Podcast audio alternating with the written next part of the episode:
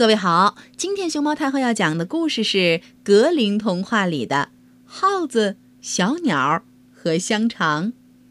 它的作者是德国的格林兄弟，杨武能翻译，海燕出版社出版。关注微信公众号和荔枝电台“熊猫太后”摆故事，都可以收听到熊猫太后讲的故事。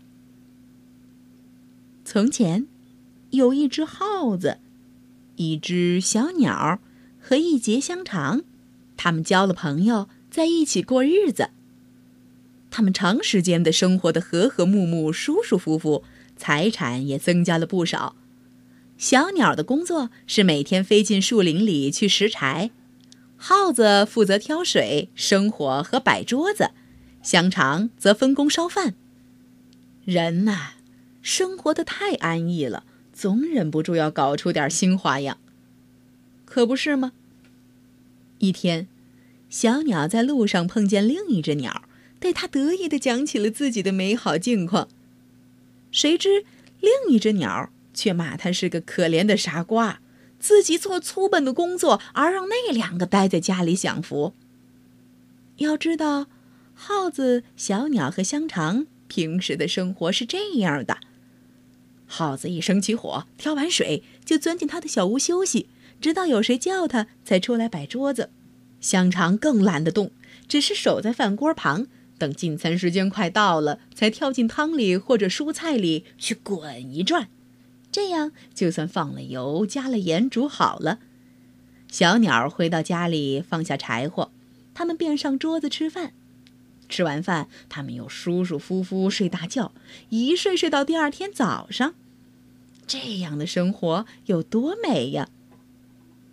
可是，第二天，小鸟受了挑唆，不肯再去拾柴，说什么自己当奴隶当的够久了，完全受他们两个的愚弄摆布。他要求改变分工，试一试看情况会怎么样。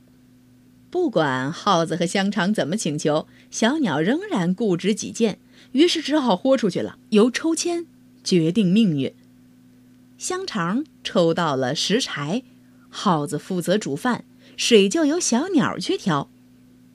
结果如何呢？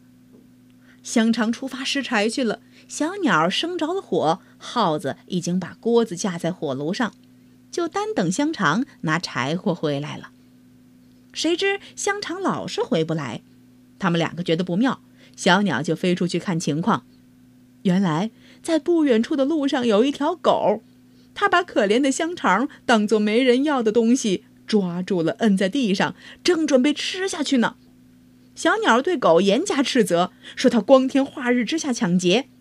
可是，斥责有什么用？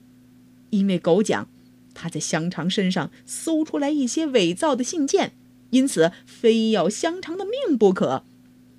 小鸟只得自己背上柴飞回家，讲了自己看见的情况和他听见的话，都很难过。比较来比较去。还是生活在一起最好。